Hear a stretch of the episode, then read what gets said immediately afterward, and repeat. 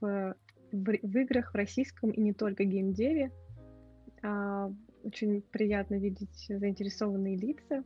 У нас будет сегодня несколько гостей.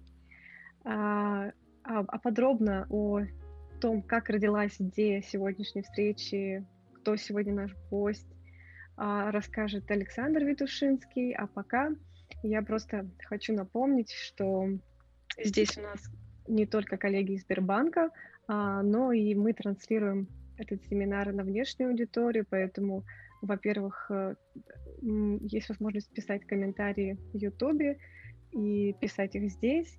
Во-вторых, э, в общем-то, здесь никакой не будет внутренней информации, это будут наши рассуждения, наше общение. И э, я всех призываю активно участвовать. Мне вот даже сегодня было немножечко, да, даже на mail была новость, действительно.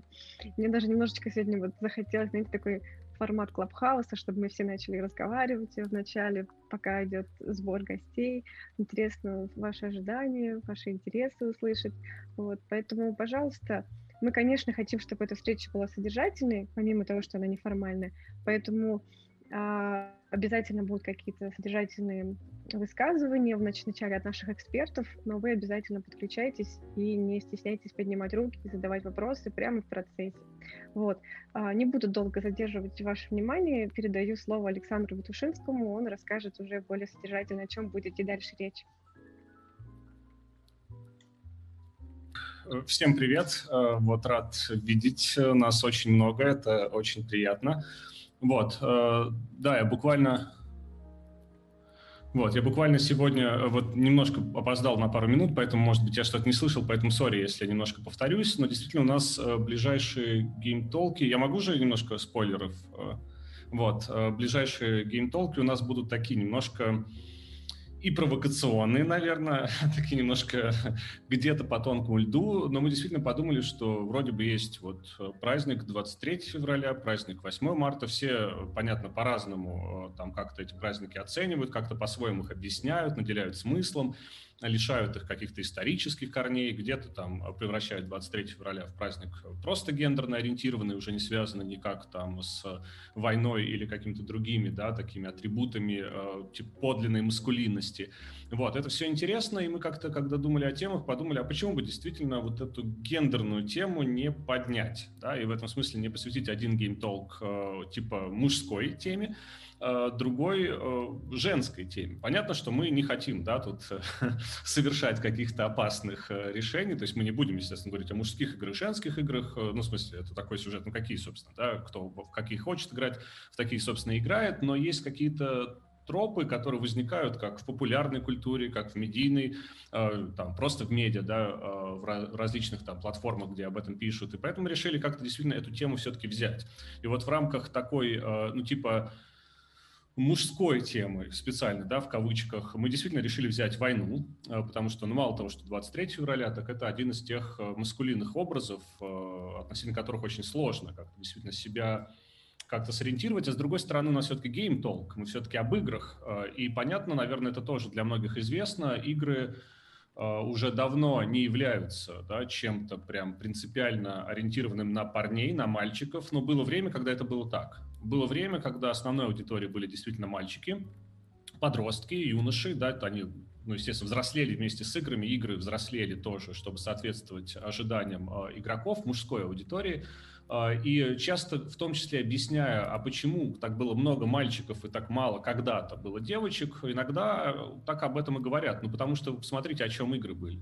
И мы действительно можем увидеть, что игры были действительно о мальчиках, в общем-то, да, в смысле о мужских героев в основном, которые спасали девочек, девочек спасали, как правило, от других мальчиков, вот. И часто это все происходило, в общем-то, в антураже войны да, а, то есть э, э, название нашей встречи сегодня Game Talk «Пристрели их всех» в кавычках, да, это понятно, ну, я думаю, все узнали, а, отсылка к жанру, к одному из самых популярных жанров конца 70-х, начала 80-х, который, в общем-то, заключался в том, что нужно просто пойти и всех перестрелять. Вот этот вот э, активный маскулинный э, посыл, да, он был очень важен, то есть вот эта жесткая маскулинность, да, ну как бы ум может полностью отсутствовать, главное, что есть мышцы, главное, что есть большой пулемет, и можно в этом смысле идти и решать вопросы, вот как умеет э, мужчина. Да, и в этом смысле мы решили вот эту тему затронуть, потому что есть действительно некоторый стереотип, некоторый массив стереотипов, которые очень жестко перемешаны. Вот, и поэтому помимо того, что мы сегодня просто приглашаем вас об этом поговорить, э, у нас действительно мы решили еще тоже попробовать такой немножко новый э, формат. Егор, отзовись сразу, ты нас слышишь, микрофон у тебя работает? Да. Все, все, супер, супер. Вот, да, мы решили попробовать немножко э, новый формат э, и пригласить еще помимо того, что мы просто поговорим между собой, пригласить эксперта, э, ну, в смысле, просто человека, который этой темой занимался, да, вот поэтому я его вам представляю. Егора Соколова, мой давний коллега, который, в общем-то, с такой довольно множественной идентичностью, как я уже сказал, да, философ, социолог и историк по разным своим э, образовательным траекториям.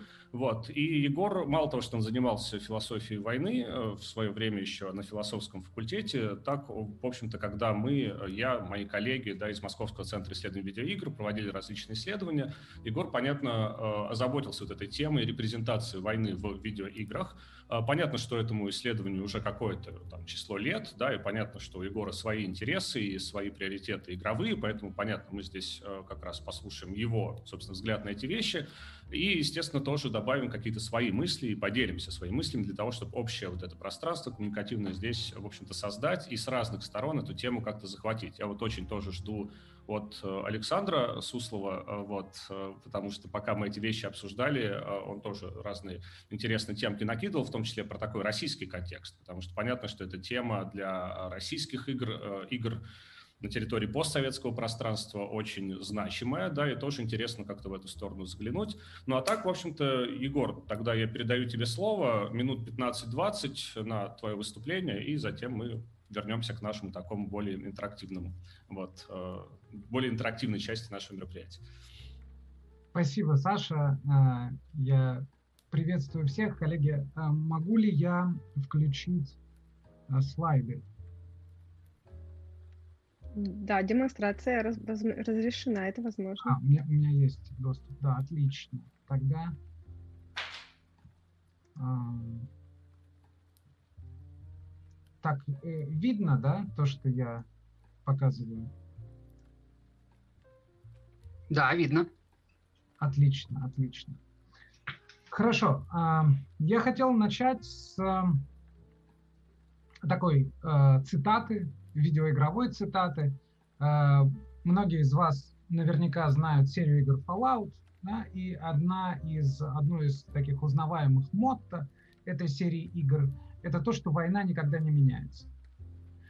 А, что, это, это, это мотто, которое становится источником мемов, да, и даже такой э, видеоигровой дискуссии да, а, вот, э, скажем, это мем, а, на котором герои а, Fallout и Metal Gear Solid спорят между собой по поводу того, меняется ли война или нет, да, изменилась ли война или война никогда не меняется.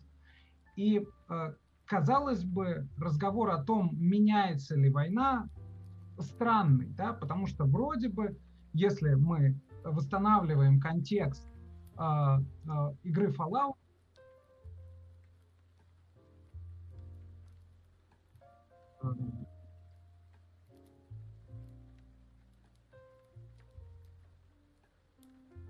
Так лучше?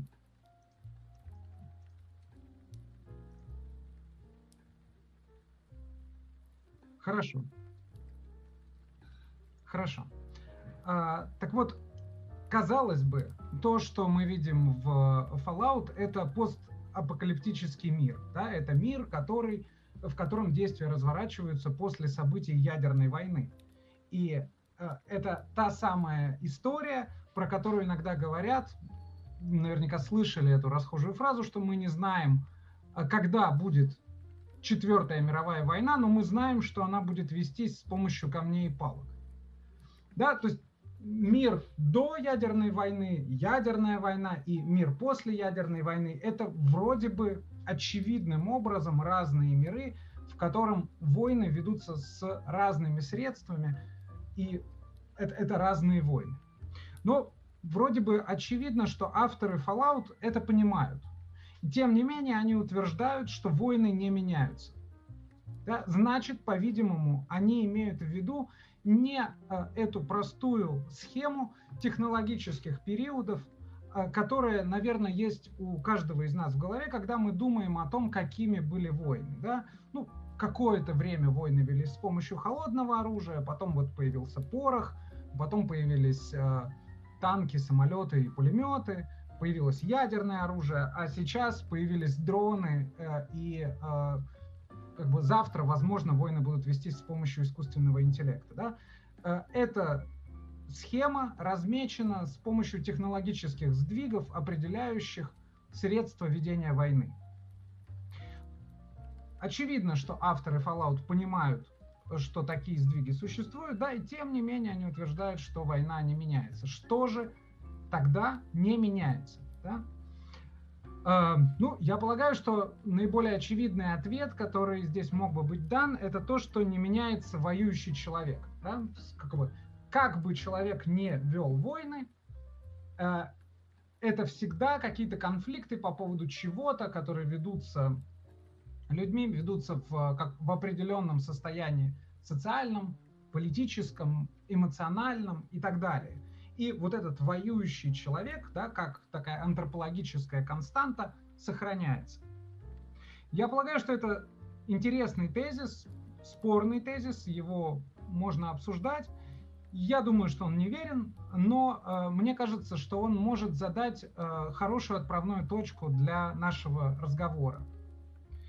А, то, почему важно говорить о э, войне в компьютерных играх, как мне кажется, довольно очевидно, да, потому что в формах игры мы видим э, определенные формы, если хотите, коллективного бессознательного. То есть такие сгустки нашего культурного опыта, которые позволяют нам узнать что-то э, о наиболее простых структурах воображения по поводу военных конфликтов. Ну, например, э, еще в моем детстве а, игра в войну могла выглядеть примерно так. Э, у меня были такие оловянные солдатики, и э, то, что они собой олицетворяли, это так называемый режим массовых армий. Э, это название дает немецкий военный историк Ганс Дель Брюк в конце XIX века, когда он описывает тот режим военной организации и те способы ведения военных конфликтов, которые формируются в эпоху Э, после французской революции в эпоху наполеоновских войн. Как вы видите, все э, эти солдатики одинаковые. Да? Возможно, вы, как бы, те, те, кто старше, еще помнят э, э, эту сказку об оловянном, о стойком оловянном солдатике. Да? Вот когда мы смотрим на этих оловянных солдатиков, мы видим, что все они одинаково стойкие, да?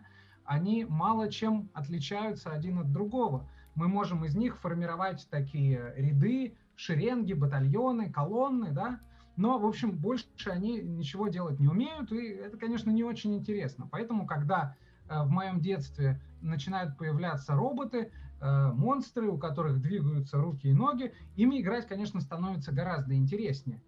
Э, каждый из них приобретает индивидуальность. А сегодня дети играют в э, видеоигры, которые выглядят, в которых война выглядит вот как-то так, в разных вариантах, да, и, соответственно, вопрос, э, который можно было бы задать, заключается в том, что изменилось при переходе от такого видения войны к вот такому. Что произошло? Что это говорит а, о нашем обществе? Что это говорит о тех, кто таким образом играет в войну? А также э, на следующем шаге вполне возможно, что это будет говорить о том, как происходят реальные военные конфликты. А мой тезис заключается в том, что в какую бы войну мы сегодня не играли в компьютерных играх, мы играем э, в современную войну. И это значит, что между э, первой и второй картинкой на этом слайде на самом деле нет большой разницы. Она есть с точки зрения сюжета, да, мы можем рассматривать историю про э, древнегреческие мифы, или историю про войну в Ираке. Мы можем осаждать рыцарский замок, участвовать в войне самурайских кланов или бороться с постапокалиптическим тоталитаризмом. Но в конечном счете, чем бы мы ни занимались, как я полагаю, мы всегда занимаемся примерно одним и тем же. Понятно, что вот я в скобочках сейчас замечу, что я делаю очень большие обобщения, и, конечно, в таком строго научном смысле это рискованно, если не прямо неверно, но э, мне кажется, что важно обозначить какой-то общий тренд, да, и, конечно, всегда можно будет найти исключения, но я полагаю, что, по крайней мере, какие-то ориентиры для дальнейшего разговора э, я могу таким образом задать. Так вот, мы всегда играем примерно в одну игру и в, в одну войну, и это война, которую э, можно было бы назвать постгероической. Понятие э, постгероической э, войны вводят э, теоретики, э, военные теоретики, когда они пытаются описать ту изменившуюся ситуацию э, второй половины 20 и 21 века, когда государство не может пойти на слишком большие потери. Да? Если предыдущие режимы массовых войн, да, и наполеоновские войны, э, и э, европейские войны второй половины XIX века, и, разумеется, мировые войны XX века сопровождались колоссальными человеческими жертвами, то во второй половине 20 века складывается такая ситуация, при которой масштабные человеческие потери оказываются для э, современных государств политически неприемлемыми. Это связано, разумеется, в значительной степени с изменившейся демографической обстановкой, да, э, рост городского населения, сокращение сельского населения, уменьшение среднего количества детей в семьях, изменение культуры, э, связанной с отношением к детям, да, увеличение эм, плотности эмоциональных связей внутри семьи приводит к тому, что э, потери, человеческие потери оказываются неприемлемыми. Сегодня, когда мы говорим о современной военной ситуации, мы видим, как разные государства пытаются решать эту проблему.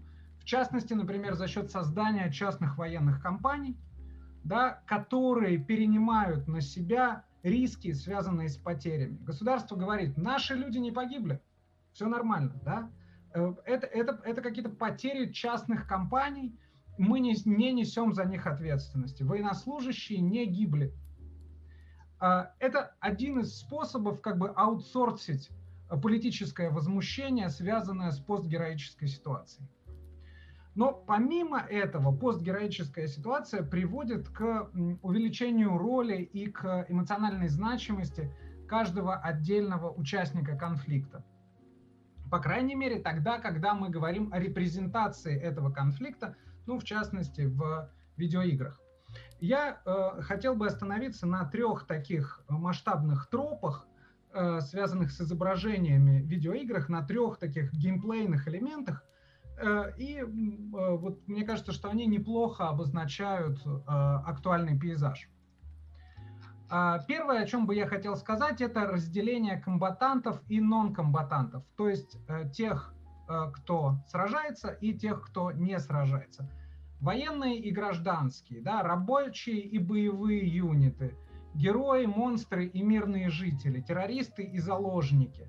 Да, это такое очень классическое деление, с которым мы сталкиваемся в разных видеоиграх, и оно не просто определяет какие-то социальные роли, которые э, персонажи играют, но оно определяет и в некотором смысле природу. Да? Это такое биополитическое развлечение, потому что оно определяет и внешний вид юнитов, и их здоровье, и их, наци, и их э, навыки, их функции, их восприятие игроком. Причем вот такая, я бы сказал, одержимость гражданскими становится геймплейным, э, устойчивым геймплейным элементом, который обыгрывается в разных сеттингах. Понятно, э, казалось бы, с точки зрения сюжета, да, когда, скажем, полицейский озабочен необходимостью спасти гражданского, попавшего в заложники, но э, мы обнаруживаем в разных играх, что таким же образом озабочены гражданскими оказываются и, например, средневековые рыцари, и космические пираты.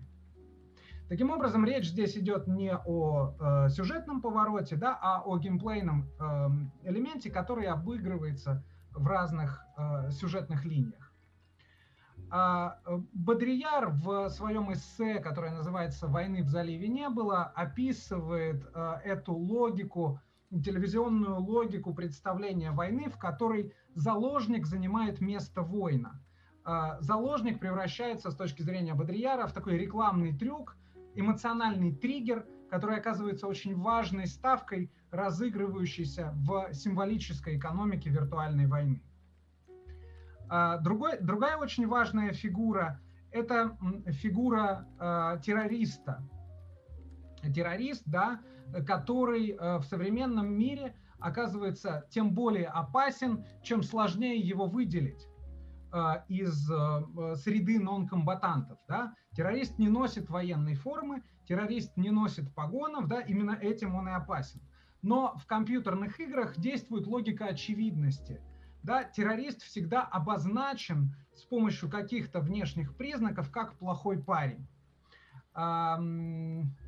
Например, э, я, я сейчас э, не, не помню точной цитаты, но э, это цитата из интервью Сида Мейера, автора серии игр «Цивилизация», который, рассказывая о своей игре «Корсары», говорил о том, что мы используем те знания, которые у игроков уже есть, и, например, плохим парням делаем большие черные усы. Игрок видит персонажа с большими черными усами, и он понимает, да, это плохой парень. Такой вот естественный свет разума. Если вы видите человека в тюрбане с большой черной бородой и автоматом Калашникова, вы хорошо понимаете, что это террорист, и, соответственно, его нужно уничтожить. Да? Он не вызывает у вас сочувствия, не вызывает у вас эмпатии, точно так же, как и другие противники в компьютерных играх, с которыми вы встречаетесь как с множеством. Да? Зомби, монстры, э, нацисты, ну и так далее. Да? Вот это вот все те персонажи, которые не имеют своей идентичности, да? которые как бы представляют из себя такую массу. Этой э, массе противопоставлены напротив союзники, а, к которым вы, как э, игровой персонаж, оказываетесь очень внимательны. У вас очень часто в играх да, есть э, те персонажи, которых вы должны спасать, которым вы должны помогать, э, вы выполняете поручения или квесты, например, ваших компаньонов, и иногда, как в сериях игр Bethesda, Э, вокруг этого строится э, вся игра. И э, даже глобальная цель, связанная со спасением мира, может отходить на второй план, потому что вот эти квесты э, союзников, квесты соратников, да, они оказываются гораздо более интересными, э, более индивидуализированными, да, и это не просто оловянные солдатики, которые у вас есть, да, вот, скажем, на второй картинке на этом слайде вы видите компаньонов в трех э, играх серии Mass Effect. Э, а каждый из них оказывается уникальным персонажем, да, вокруг них формируются эмоциональные связи, они обладают собственной историей, тщательно проработанным характером, да, над которыми, над этими персонажами работают сценаристы э, и, в общем, много профессионалов, которые пытаются создать для вас этих героев, которых вы бы полюбили и продолжили играть, больше играть, да. Здесь в этой точке, в точке внимания к индивидуальности сходятся вместе сразу три логики. Это вот эта социальная логика постгероической войны, да, в которой недопустимы потери, в которой чрезвычайно важен каждый. Это э, игровая логика, да, геймплейная логика, связанная с взаимодействиями между членами а, отряда, и это капиталистическая логика, которая должна заставить вас больше времени проводить в игре и покупать новые части.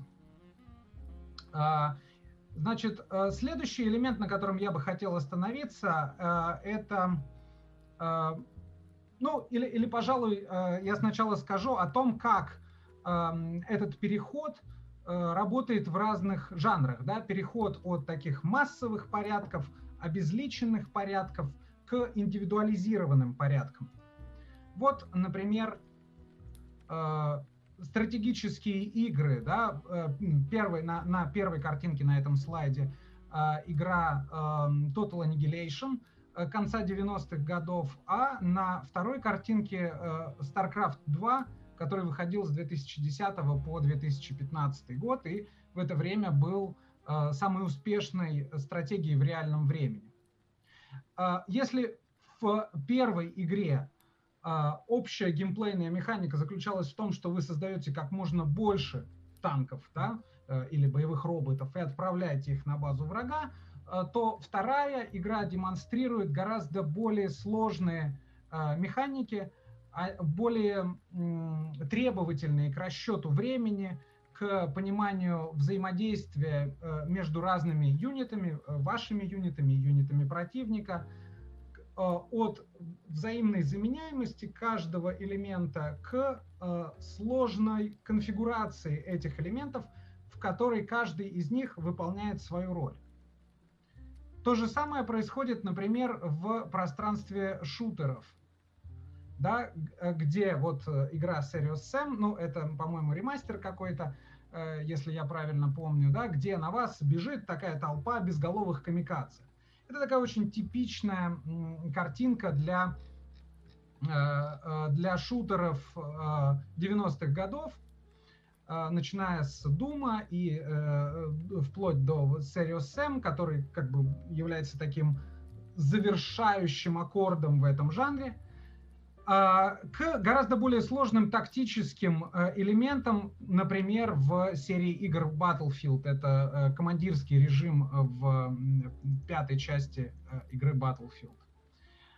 А, в... Егор, пока прерву, вот, буквально, чтобы ты как-то начал это завершаться, ускоряться, я думаю, минут пять. Да, вот. я думаю, мне хватит, да-да. Несколько примеров того, как это может работать в э, другой логике, в логике профессионализации. Э, множество геймплейных механик, э, геймплейные механики, которые с, связаны с развитием персонажа в ролевых играх. Да, вот несколько ролевых игр, э, в которых вы видите экран развития персонажа. Э, способами такого классического взаимодействия между разными элементами, например, в стратегических играх, является механика камень, ножницы, бумага. Когда у игрока есть э, некоторый набор инструментов, и он использует, например, э, кавалерию против лучников, копейщиков против кавалерии, а, а э, и, соответственно, лучников против копейщиков, да вот, это, вот эта логика э, камень, ножницы, бумага, да, которая работает э, и в стратегических играх, э, и в шутерах, да, где примерно так же может работать оружие, которое рассчитано на разные дистанции, дробовик, э, снайперская винтовка или автоматическая винтовка, э, э, э, и работать в, да, вот, например, холодное оружие, которое может таким же образом работать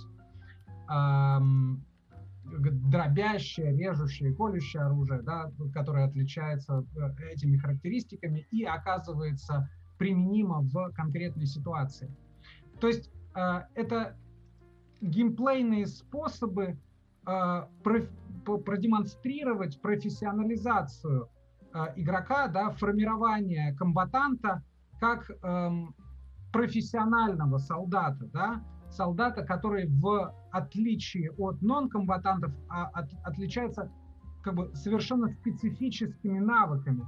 Навыками, которые делают комбатанта в некотором смысле другим существом. Да? Таким образом, современные игры моделируют не, э, например, боевой порядок, как игра с оловянными солдатиками, и не индивидуальные характеристики, такие как честь или слава, да, а честь или слава, которые могли моделироваться в игре с деревянной лошадью или саблей, да, в такой игре в войну в стиле конца 19 века.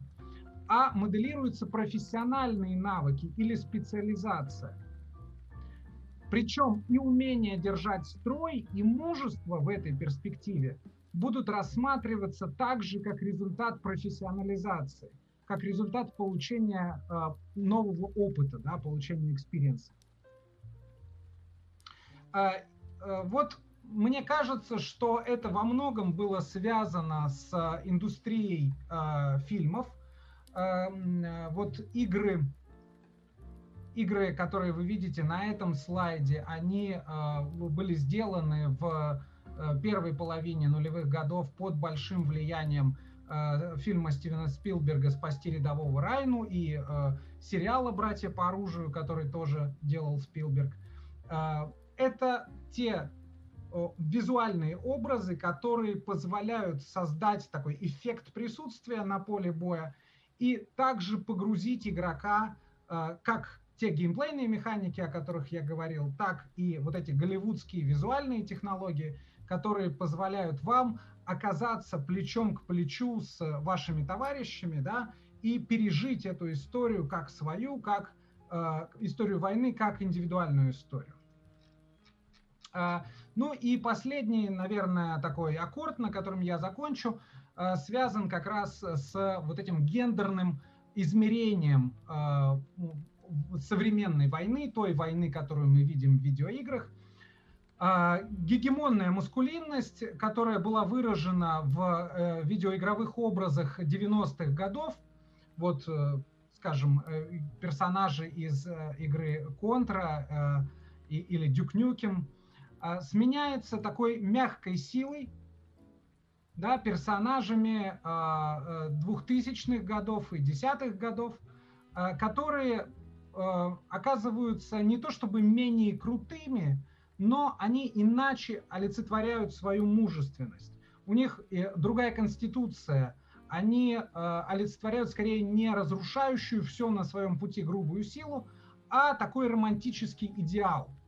Они в некотором смысле похожи на тот переход, который происходит в боевиках, переход от героев Терминатора, от Терминатора к Нео. А, и э, это, мне кажется, напоминает такой байронический идеал.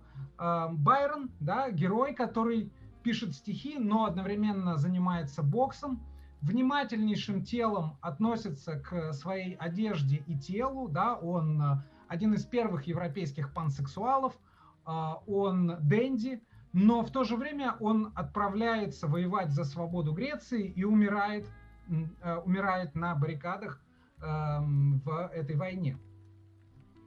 Таким же образом, как Байрон, это, эти герои сочетают в себе силу и изящество, сдержанность и страсть, и э, вот этот интерес к внутреннему миру, да, интерес к рефлексивности, к сложности видеоигровых героев, он оказывается чрезвычайно важен, поскольку он одновременно позволяет переходить к гораздо более сложным нарративным, э, э, нарративным структурам, да, от борьбы с ордами безголовых зомби, э, которые осуществляет крутой, э, перекачанный, сочащийся тестостероном альфа-самец, мы переходим к гораздо более сложным рефлексирующим героям, да, героям, которые э, в центре внимания которых уже оказывается даже не спасение мира, а взаимоотношения внутри собственной команды. Героям, которые способны сомневаться и страдать. И вот эта война, которая задана серией квантифицирующих жестов, то есть жестов, которые рассекают Э, боевой порядок и устанавливают в нем количество, э, вернее, качественные отличия. Э, он получает одновременно эмоциональную связь со, к, в отношении игры со стороны игрока и позволяет игре лучше продаваться, позволяет нам обсуждать эти игры с большим интересом и больше часов проводить в этих видеоигровых мирах. Спасибо. Спасибо, Егор, большое. Наверное, тогда э, презентацию можно закрыть, ну, в смысле, да, да. демонстрацию экрана. Смотрите, у нас, э, да, еще раз спасибо, Егор. Э, давайте, наверное, мы сначала какую-то серию вопросов проведем, если они есть, может, комментариев сразу э, по ходу, собственно, выступления, чтобы потом перейти уже к более свободным э, выступлениям уже непосредственно по теме в более широком контексте. Потому что э, давайте, наверное, тогда по поднятым рукам это проще всего делать. Если есть у кого-то вопрос непосредственно к Егору, вот, только сразу мне нужно тоже понять, буду ли я видеть поднятые руки. Все вижу, да. Давайте тогда, Рустам, э, вам тогда слово. Здравствуйте, Егор. Вопрос такой. А, не совсем понятен посыл, что вы хотели донести вот история развития игр. Как бы мысль-то вроде уловили, о чем вы говорите, но к чему весь этот монолог вел, вот это непонятно. Хорошо. А, ну, мне кажется, что мне кажется, что есть какой-то большой тренд, да, а, о котором можно говорить на материале разных видеоигровых жанров, который обозначают общую эволюцию, общие сдвиги в репрезентации войны, который происходит э, от э, видеоигр 80-х и 90-х годов к более современным видеоиграм. Опять-таки, понятно, что то, что я говорю, это не какая-то исчерпывающая схема, у которой не было бы никаких исключений, да? Скорее, это общие ориентиры и затравка для дискуссии. Но мне кажется, что мы можем выделить некоторые такие тренды, некоторые направления движения. И ну, еще мне кажется интересным, что это направление движения коррелирует с тем, что э, происходит в истории войн, да, с тем, что мы можем наблюдать в э, реальных конфликтах. Просто это движение внутри видеоигровой индустрии, оно оказывается, оказывается сжато до там, двух десятилетий, да, а то, что мы видим в большой военной истории, происходит на протяжении ну, столетия. Вот, не, да, я просто тоже здесь, э, наверное, какой-то комментарий небольшой дам, прежде чем вот Роману э, дам слово. Просто действительно, я, в общем-то, эту затравку и начал, да, действительно с того, что изначально, если мы посмотрим на самые популярные жанры, с которых начинается вообще игровая индустрия, начиная с 70-х годов, это игры спортивные, это игры военные. То есть это два типа игр, которых было больше всего. Обе, в общем-то, э, ну, оба типа игр да, являются действительно очень такими гендерно, ну, не нейтральными, по крайней мере, того, как они э, входят в индустрию. И то, что этот момент начинает меняться, начиная с того, что, например, военные игры первые, например, да, 70-х годов, это игры, в которых не участвуют люди. Это игры, в которых участвуют военные объекты. То есть там как раз танки, самолеты, да, там, не знаю, вертолеты и даже появление первых, собственно, людей в начале 80-х годов, это уже некоторое углубление вот этого нарратива, который дает какие-то первые проблески, если угодно, э, какого-то персонажа, да, который в этом мире есть. И, собственно, Егор действительно показал как вот эта, собственно, история, да, в дальнейшем углубляется дополнительно. Здесь, конечно, возникает много вопросов, действительно, э, с чем именно это связано, там, просто ли с развитием графики, или действительно это какой-то, да, там просто технических средств, или это какой-то все-таки э, культурный общий сдвиг. Вот у Егора, собственно, ставка, да, на то, что это сдвиг скорее культурный. Роман, тогда вам слово. Да, добрый день. Меня слышно? Все хорошо? Давно да. хотел да, поучаствовать уже голосом в этих обсуждениях. Третье обсуждение, очень приятно.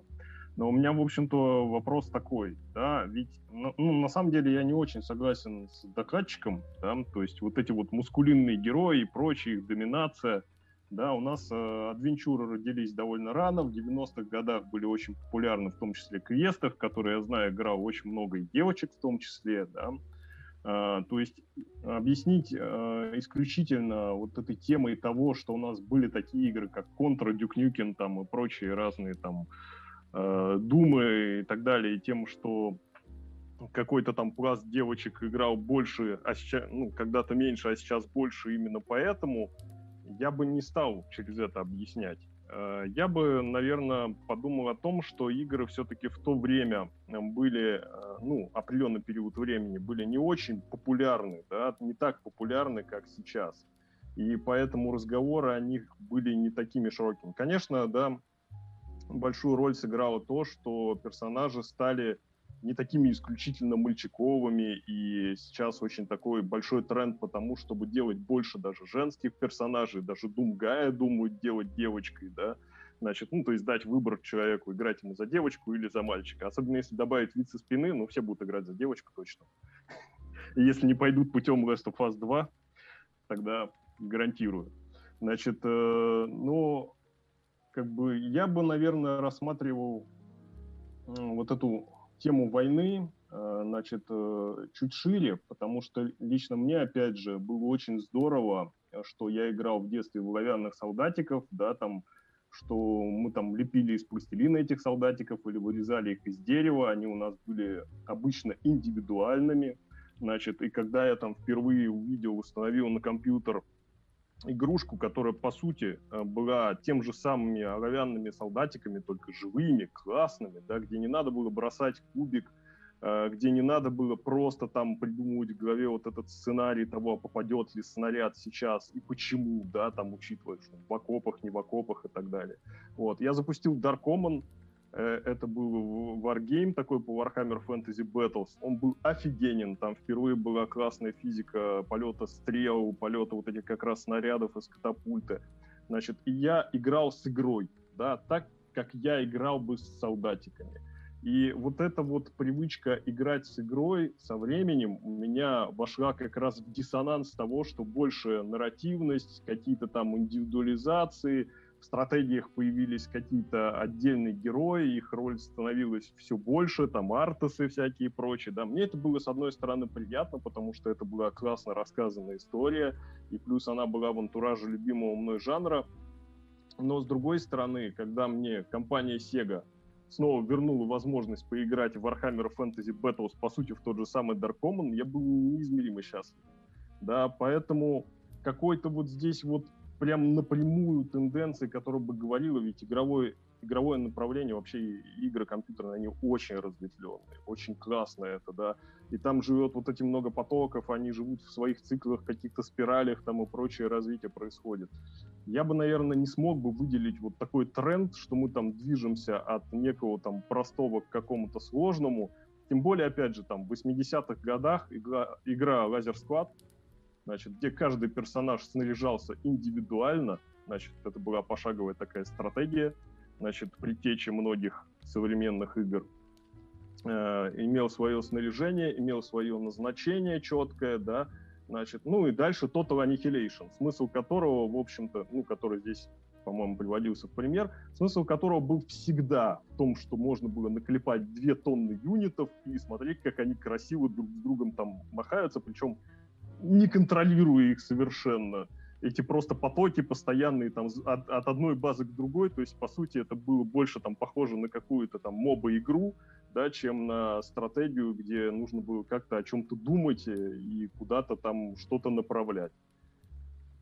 Поэтому, наверное, это все какие-то завихрения, это какие-то водовороты и спирали, и отдельные моменты, они Э, где-то развиваются и проявляются ярче в зависимости от потребностей игроков, а, от тех людей, которые сейчас играют в компьютерные игры, от тех людей, которые играли когда-то да, и продолжают играть. И сейчас очень много игроков, которые еще вчера сосали соску, грубо говоря, да, сегодня они уже берут в руки смартфончики, значит, и у них у всех свои потребности, и они смотрят на игры, я вам скажу, уже совершенно по-другому абсолютно. То есть для них важно э, другие вещи, они играют в другие игры. То, что игровая индустрия, да, то, что мы как основные держатели кошелька до сих пор э, заставляем игровую индустрию продолжать делать то, что мы считаем классным, это, наверное, хорошо, но как долго это продлится, как долго там пройдет время, прежде чем наши дети получат собственный доход и начнут составлять существенную часть вот этого денежного потока игровой индустрии и тогда все может опять поменяться и стать другим, и другие будут направления развития игр. Окей, окей. Uh, Роман, Хаос. да. Я думаю, как раз это, в общем-то, и было подводка, да, поэтому я понимал, что сейчас вы завершите. Но действительно, да, у нас э, время ограничено, и чтобы действительно коллеги э, высказались, Э, кстати, сразу хочу сказать, сейчас э, я, естественно, предложу тоже отреагировать Егору, но, э, там, не знаю, Иван, Александр, если у вас тоже какие-то уже появляются комментарии, которые вы хотите бросить, потому что здесь уже начинает вырисовываться, ну, как бы некоторое напряжение, да, собственно, напряжение связано с тем, так, есть ли какая-то четкая, ну, в смысле, ну, может быть, не супер четкая, по крайней мере, некая направляющая, да, которая пронизывает, по большому счету, развитие игр, э, которые так или иначе э, апеллируют к войне, да, или презентируют войну э, в своем содержании, вот, или, собственно, нет, да, или оно всегда было, всегда было перемешано, да, и в этом смысле ни о каком конкретном развитии, да, или каком-то четкой логике, если вот какой-то четкой логике развития, говорить не приходится. Вот, Егор, тогда тебе, если ты как-то чувствуешь, что здесь комментарий, который хотел бы как-то дать или как-то отреагировать на реплику, то сначала тебе, а потом, в общем-то, остальным. Ну, я разве что хотел сказать о том, что понятно, что мы должны учитывать какие-то границы жанров, э, да, и, ну, наверное, нет большого смысла там говорить о каких-то квестах, да, поскольку все-таки мы обсуждаем здесь игры, в центре которых война, но также мне кажется, что, например, э, история с варгеймами — это отдельная история, да, важная история, но такая нишевая, о которой нужно говорить, наверное, отдельно, потому что варгеймы, в принципе, появляются как э, сначала как профессиональные игры офицеров генерального штаба в начале 19 века, да, э, и в, этом качестве продолжают существовать до сегодняшнего дня, но потом в какой-то момент, да, Э, становится как бы специфической формой развлечения, да, которая э, и переносится из настольных варгеймов в видеоигровые э, почти без изменений, да, и, и до сих пор это происходит примерно так же. Это, это как бы не совсем массовая история, да, она может не укладываться в этот тренд, и, разумеется, здесь, когда мы говорим о таких больших трендах, мы должны учитывать эти исключения, но мы должны понимать, что о них стоит говорить отдельно. Окей, спасибо. Эм, Александр, Иван, если кто-то из вас хочет сейчас что-то добавить, но именно в качестве комментария. Александр, потому что тебе у меня будет еще отдельная просьба такого небольшого спича. А, ну тогда нет, я в комментарии не буду давать, там Борис давно уже руку поднял, думаю, надо переключить и дать ему слово. Да. Борис, давайте вам слово. Тогда не, не так прям пространно, но тоже да. что да, коллеги, здравствуйте. Uh, спасибо, да, постараюсь быть кратким.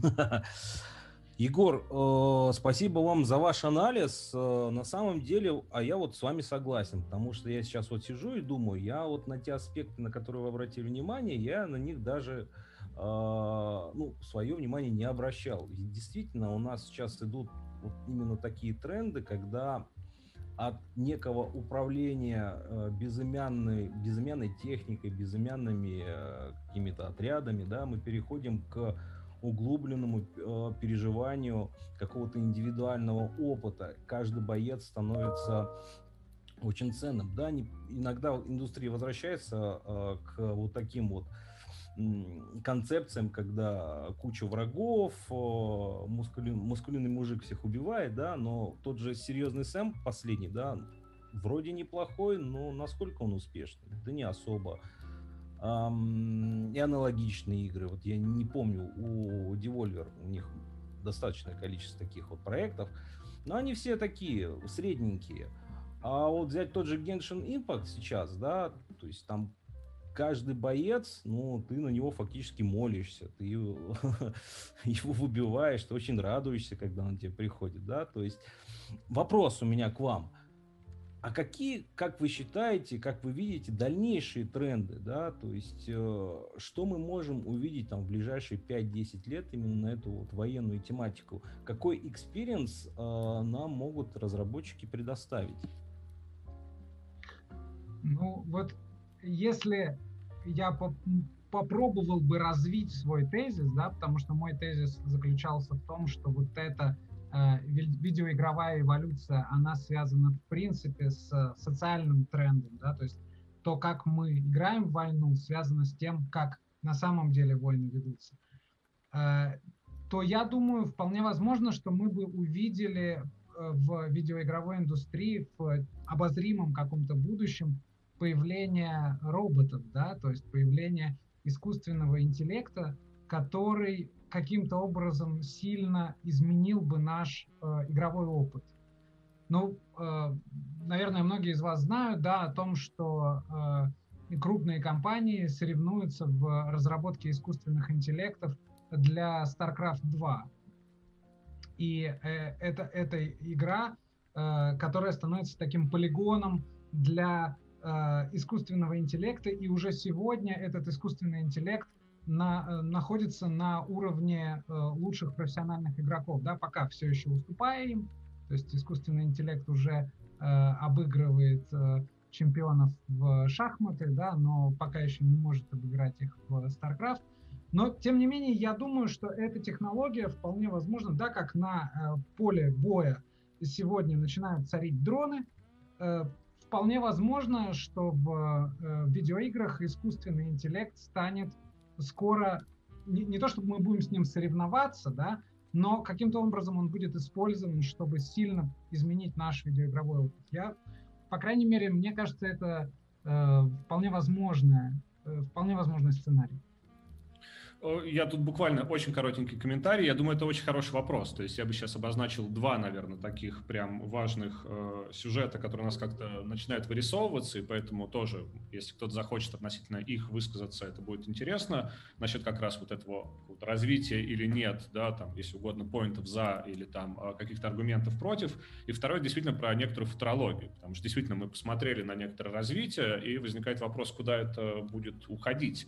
Э, я просто от себя немножко, да, как раз э, добавлю, мне кажется, вот эта мягкая сила, о которой говорил Егор, это действительно, ну, в общем-то, тренд, да, и мы, э, я думаю, честно говоря, увидим еще немало игр, ну, опять-таки, тут, конечно, вопрос еще рынка, да, в целом конъюнктуры, то есть куда это все будет двигаться, немало игр, например, про ветеранов, которые переживают э, посттравматический опыт, например, да, которым снятся страшные сны, которые затрагивают темы, которые, казалось бы, пребывают на периферии, в общем да, военного мира, да, или люди, которые пытаются потом вернуть себе нормальное здоровье, как психическое, так и физическое. Я думаю, честно говоря, что это... Я знаю, что есть такие фестивальные уже проекты, что есть э, ну, от независимых разработчиков, да, небольшие проекты на эту тему. И мне кажется, в эту сторону все равно будут двигаться, потому что вот эта сама идея там, чувства вины, пацифистского посыла, который все глубже и глубже заходит, в общем-то, в военные игры, да, относительно того, что ты вроде идешь воевать, а при этом подспудно ты понимаешь, ну, как бы разработчики, по крайней мере, хотят, да, чтобы ты как-то начал понимать, что война, в общем-то, это не классно, да, и вроде классно ходить стрелять, но лучше не надо, да, лучше этого не делать, и скорее в конце ты должен сложить оружие, да, и как-то уйти в сторону. А, кстати, пока прежде чем я вот э, Артему передам слово, Иван, э, ты же у нас э, еще на трансляции в Ютубе, вот, там наверняка тоже какая-то движуха есть. Как нам стоит на это сейчас реагировать или пока мы продолжаем в обычном режиме? Ну, смотрите, здесь очень хороший комментарий. Пародия на искусственный интеллект а была в Блицкриге третьем. Кто последний раз играл? Ну, mm-hmm. потому что действительно, вот э, я, я параллельно просто с двумя, на два чата так посматриваю. У нас, в принципе, действительно вот эти подходы на искусственный интеллект, который э, пытаются обучать игры, да, в Go, по-моему, самый известный такой сейчас еще пример с которым все время мы соревнуемся. Действительно, корейцы у нас, которые постоянно, наверное, лучше искусственного интеллекта играют в э, сам StarCraft, чем искусственный интеллект, потому что там, видимо, на какой-то космический уровень оно выведено. Но смотрите, я бы здесь обратил внимание на пример как раз, возможно, корейцев. Э, вот война как спорт полноценный возможно, даже какой-то знак э, равенства между вот такой стратегической, глубокой механикой игры и спортивным состязанием. В принципе, война, спорт где-то знак равенства. А, так, ну, я, я могу, наверное, подключиться на тему искусственного интеллекта. А, потому что очень часто думают, что вот сейчас еще там нейронки прокачают, и у нас в стратегиях появится очень умный искусственный интеллект. Э, возможно, никогда он там не появится, потому что он не нужен, потому что искусственный интеллект в, в первую очередь появился как э, заместитель человека. Почему нам нужно что-то искусственное? Почему нам нужен э, сырный продукт вместо сыра или сметанный продукт вместо сметаны? Ну, потому что настоящую сметану мы не можем себе достать.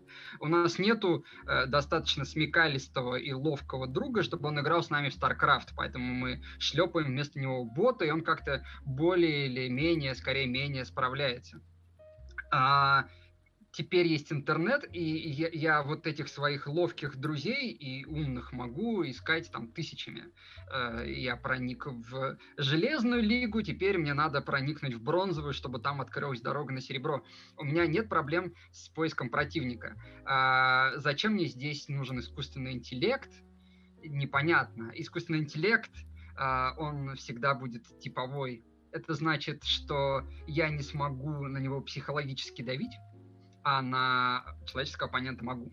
В StarCraft е даже в первом было много тактик, которые работали практически как покер я там ставлю вот этот шпиль для темных templar ов, о боже мой, запалил меня мой оппонент, он сейчас уйдет в невидимых вот этих э, негодяев. Надо срочно строить там детектор, а я его обманул на самом-то деле. Я ему специально под нос бухнул этот шпиль, чтобы он его запалил, и там э, на каких-то танках приехал к нему.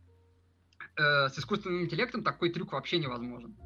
Э, если это прям очень смекалистый искусственный интеллект, то он вообще бесполезен, потому что, ну, в какой мне прикол играть со стенкой в теннис. Он просто всегда меня обыграет, потому что э, ну, стенка никогда не устанет. Собственно, с Го как раз вот этот величайший корейский игрок и, и выразил всю эту свою фрустрацию, что игра умерла. Ну, мы тут и тысячелетиями развивали, а он взял там все, посчитал, у него просто есть то, что называется доминантная стратегия. Это смерть в игре.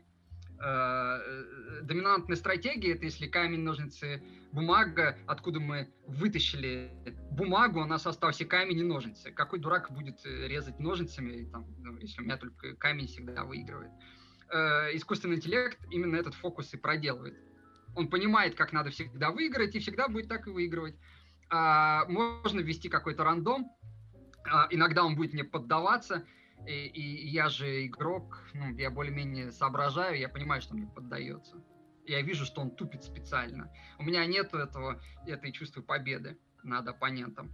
И мне кажется, вот это вот игра как спорт, спорт как война, игра, спорт, война, все это объединяется, потому что э, ну, мы сейчас довольно редко можем записываться там в какую-то дружину, в ополчение этих гоплитов, выходить Э, там бить каких-то спартанцев стенка на стенку, а какие-то рефлексы остались. Я, может быть, хотел бы э, пару каких-то там этих э, Леонидов убить, но общество мне этого не позволяет. Ну, я тогда хотя бы испытаю вот это чувство доминирования над врагом в видеоигре. И в этом смысле тут, конечно, война и игра, они абсолютно равны. Ну, это заменитель одно... Э, э, э, это такой же сырный продукт. Да, это такая же искусственная сметана, ну, которая может быть не настолько яркая, но и не такая опасная. Наверное, какой-нибудь деревенской настоящей сметаной Э, с рынка я могу отравиться, потому что бабушка там плохо фильтрует всякие какие-то золотистые стафилококки. А, а вот этой странной субстанции из Макдональдса я никогда не отравлюсь, потому что она производится из чистого картона. И с игрой то же самое. Мне как бы неохота выходить на улицу и бить э, гопника, но я могу гопника одолеть в Counter-Strike, и это по уровню эмоций будет, ну, примерно то же самое. Мы даже будем примерно такими же голосами ругаться в voice-чате обсуждать наши отношения с мамами друг друга, и вот эта вся э, остальная мишура тоже будет присутствовать. Окей, но это еще не твой прям такой спич. Я хочу, да. Можно, Саша, можно я? Советский, да, Егор, давай. Да-да, прям вот очень коротко. Я согласен с тем, что, да, э, искусственный интеллект как противник а, э, есть, в, этом есть какой-то предел. С одной стороны, это не то же самое, что человек, а с другой стороны, если он становится слишком сильный, да, то э, просто он убивает интерес к игре. Но я скорее не говорил о том, что искусственный интеллект вот в таком прямолинейном качестве окажется тем, что изменит наш игровой опыт. Скорее, возможно, э, искусственный интеллект э, сдел, сделает сами игры другими. Ну, например, э, сегодня мы выделяем рамочкой да, юнитов и отправляем их вперед, а завтра может оказаться, что, э, например, один из этих юнитов э, испугается и убежит, да, причем э, уже сейчас понятно, что есть там упадок морали, и юниты могут как бы симулировать вот эту ситуацию страха, да, но э, вот эти все нейросети, да, они могут работать таким образом, что те персонажи, которые сейчас в играх не обладают собственным значением, да, какие-то случайные NPC, которые где-то стоят в городе, да, и просто служат декорацией, или какие-то рядовые юниты, которые, которые, которых мы просто отправляем в атаку, да, они получат гораздо больше индивидуальности. И вот эта история реально может изменить наш игровой опыт. да, как бы это, это такой футурологический прогноз, да, понятно, что я ничего в этом, в общем, не понимаю, не специалист, но мне кажется, что вот эта вот история, она, она может действовать. А то, что спорт становится субститутом войны, это, в общем, совершенно, э, совершенно очевидный тезис. Да, есть огромное количество исследований, посвященных этому. Там э, исследований спорта, да, большого спорта, межнационального спорта, эмоций, связанных с этим. И, в общем, это сегодня хорошо исследованная тема. Окей, а, Артем, я вижу, ваша э, рука опустилась, может, это вышло случайно, поэтому если вы хотите все-таки еще что-то сказать, то давайте вам как раз слово и предоставим. Мне кажется, Артем, кажется, ушел из чата, так что можно дать слово Андрею. В общем, да, если что, естественно, Артема мы будем готовы выслушать. ну вот, если что, без очереди. Андрей, тогда давайте вам слово. Да, здравствуйте, коллеги. Спасибо большое за презентацию. Надеюсь, нормально слышно. Спасибо спичам. Буду быстро, так сказать.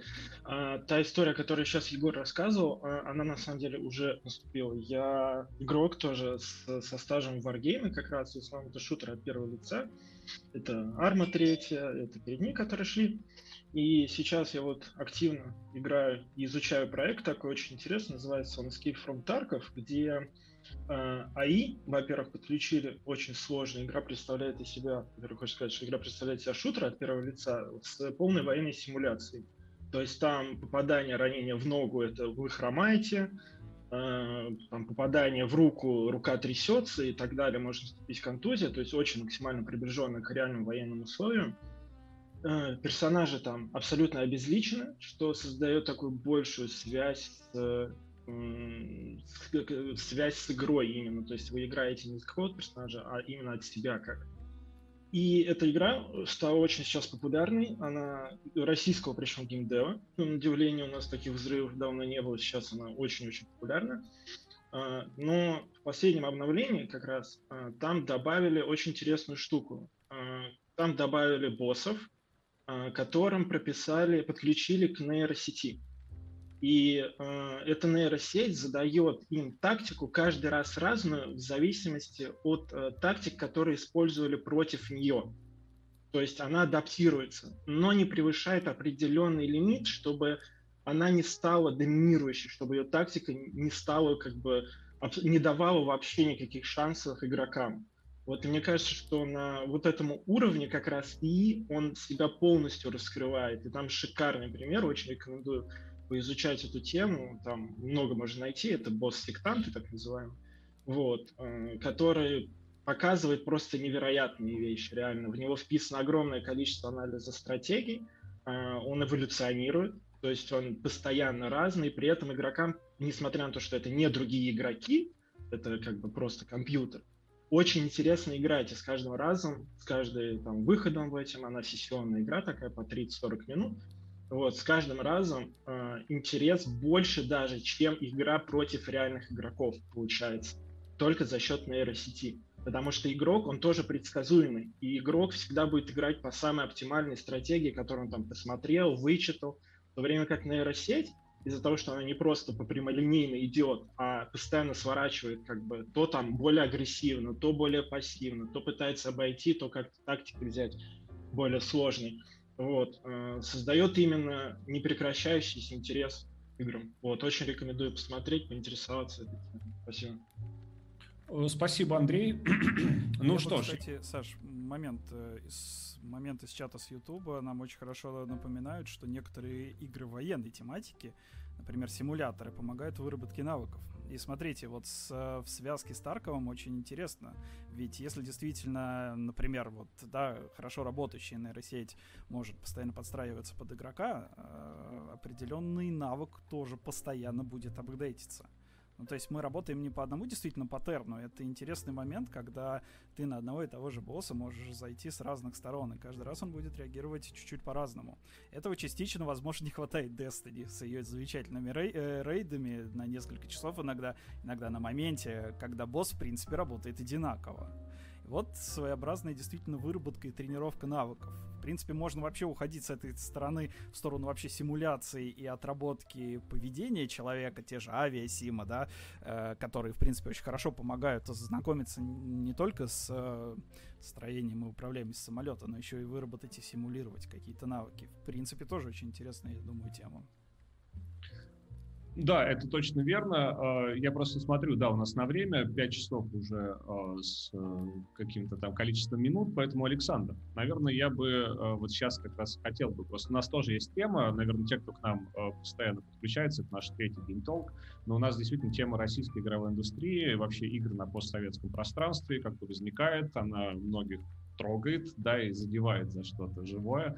Вот, поэтому я думаю, этот э, комментарий э, тоже просто необходим, да, потому что понятно, что тема войны вообще для а, э, постсоветского пространства крайне важна, да, она, э, ну, в общем-то, возводится в нечто крайне важное, да, как некоторая коллективная память, которую ты постоянно должен э, возвращаться, да, которую ты должен научиться ценить и так далее, поэтому в том числе о том, как это через Э, российский геймдев, российскую игровую индустрию, ну не только российскую, понятно, да, лучше действительно страны СНГ, может, постсоветское пространство, как здесь удобней. Вот эту тему тоже бы хотелось хотя бы в общих чертах как-то отразить. А, э, да, э, какая тема была, вот, которую мы хотели проговорить как-то, как раз вот этот реализм. И тут замечательно, что мы сегодня на эту тему реализма и свернули. А, мы вот сейчас наш разговор как-то сам собой вышел к Таркову. Э, и Тарков почему замечательный? Потому что когда я стреляю игроку в ногу, он начинает хромать. И последние там 25 лет это была мечта постсоветской игровой индустрии. То есть Тарков это не спонтанное решение, это то, к чему э, да, мы это иногда называем российский, что некорректно, потому что есть и белорусский довольно активный геймдев, есть украинский. Uh, ничего не могу сказать про казахский, но вот тут как бы вот эти три страны, они формируют такой постсоветский анклав uh, игровой разработки, и этот анклав всегда пытался создать Тарков. И попытки начались довольно давно, и где-то в середине нулевых они достигли такого какого-то пика, Э, когда компания Nival э, сделала с одной стороны Silent э, Storm, с другой стороны она сделала Blitzkrieg. И после того, как движок Blitzkrieg открыли для лицензирования, случился какой-то блицкриговый коллапс какой-то э, блицкриговый потоп, потому что игр на движке блицкрига, наверное, на, на, ну, там, мне кажется, 35% всех постсоветских игр сделаны на этом движке. Есть э, блицкриг и про Вторую мировую, есть э, блицкриг про Первую мировую, Антанта называется, и Первая мировая. А, есть Блицкрик э, типа Fallout про постядерную Америку э, с элементами РПГ. Есть Блицкрик про гипотетическую войну судного дня между э, СССР и Америкой. Очень много вот этих Блицкригов. Эта игра про что? Про танчики, пехоту, а, попадание в какие-то уязвимые точки.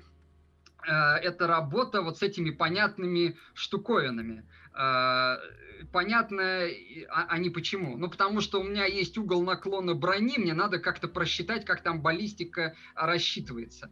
Это очень специфичная для нас вещь. Потому что если мы посмотрим в какие-то другие такие анклавы, там люди чем занимаются? Ну, они делают крэша бандикута. Э, или они делают там э, э, какого-нибудь дракончика Йоши, на котором Марио куда-то скачет. Или там, да, окей, они делают какого-то Дюкнюкема. Дюкнюкем э, как бы тоже военная игра, но вот с точки зрения русского разработчика, вот середины двухтысячных, это какая-то полная порнография, да, мужик в джинсах э, жует жвачку, бьет по задницам, стреляет из дробовика, стреляет из четырехствольного пулемета, стреляет пушкой-уменьшалкой, э, все время там странно шутит, э, враги выходят из туалета, можно пить из унитаза и восполнять здоровье. А, что это за война такая? Это какая-то никудышная война. Поэтому э, вот магистральная вот эта линия, которая вот, текущая конечная станция, это Тарков, и, может быть, отчасти белорусские танки. Э, это вот, вот, вот про угол наклона брони, э, там шанс пробития, что мне надо попасть в лючок э, броневода, там этого э, мехвода, чтобы там танк взорвался.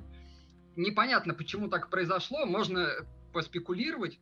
Э, ну, очевидно, что в какой-то момент э, русским национальным костюмом мужским э, стал э, гимнастерка и пилотка. Когда вот какие-то праздники такие с оттенком народности, сейчас все-таки никто вот там косоворотки или какой-нибудь там паневный комплекс Рязанской губернии или сарафанный комплекс Костромы не надевает. Сейчас народное это гармонь, полевая кухня и пилотка. Понятно почему потому что война настолько перепахала, вот это коллективное, бессознательное, это настолько травматичный опыт, что когда там спустя 50 лет как-то отпустило, люди начали это э, прорабатывать, эту травму через видеоигры. Э, мы там как бы отстоим Москву, мы этого не допустим. Мы сделаем классный танк, и от него будут все снаряды отлетать. Это с одной стороны. А с другой стороны, мы хотим правдоподобности. Мы хотим, чтобы игра была вот прям как в жизни. А, поэтому вот всякие рождались довольно монструозные проекты, типа Второй мировой, но она в итоге вышла, эта игра, как Вторая мировая, проект от 1С, ее делал Олег Медекс, который может быть вам известен как главный разработчик О2 «Штурмовик». Э, Вторая мировая должна была стать сухопутным, ну как бы наземным С-2 «Штурмовик».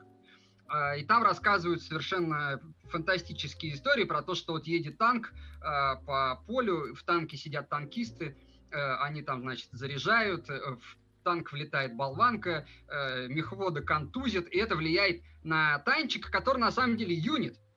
Это вот тот самый no-name э, кубоид, который едет там где-нибудь в StarCraft е, и, ну, это, это, это просто какая-то моделька, которая не персонаж, никто.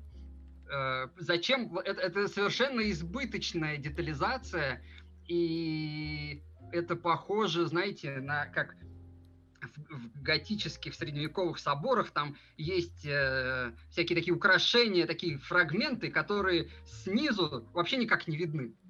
Э, то есть э, прихожанин это не увидит. Это э, э Бог там где-то рассмотрит, или э, архитектору будет прикольно это посмотреть. Э, точно так же, получается, разработчик это делает скорее для себя, потому что ему важно, чтобы было э, правдоподобие сам игрок, он никогда не узнает, что внутри этого танка кто-то есть. Может быть, э, я, я не знаю, я не смотрел деконструкции и постмортемы, вот в World of Tanks там, может быть, внутри тоже реально кто-то сидит и вертит башкой. А мы это не знаем. И он там, может быть, даже сгорает как-то в муках, когда в него влетает э, э, бомба, фугас. Он просто кричит фугас, а, а там на самом деле гибнет личность. А, и это очень-очень сильно нас выделяет. Э, да, там я тут немного с Егором, наверное, буду не согласен про вот попытку найти магистральный вот этот э, путь развития военных игр, потому что если смотреть на японский путь, ну, там э, Шапито, Петрушки и всякие э, сказочные мурзилки всегда прыгали. Там можно посмотреть на игру, на серию Якудза, про, как можно догадаться, якудза. Такие мускулистые, татуированные мужики, которые очень страшно да, по-японски друг на друга орут. И они там выясняют разборки в танцевальных каких-то мини-играх. Э, или идут там куда-то в починка и там играют в какой-нибудь пинбол.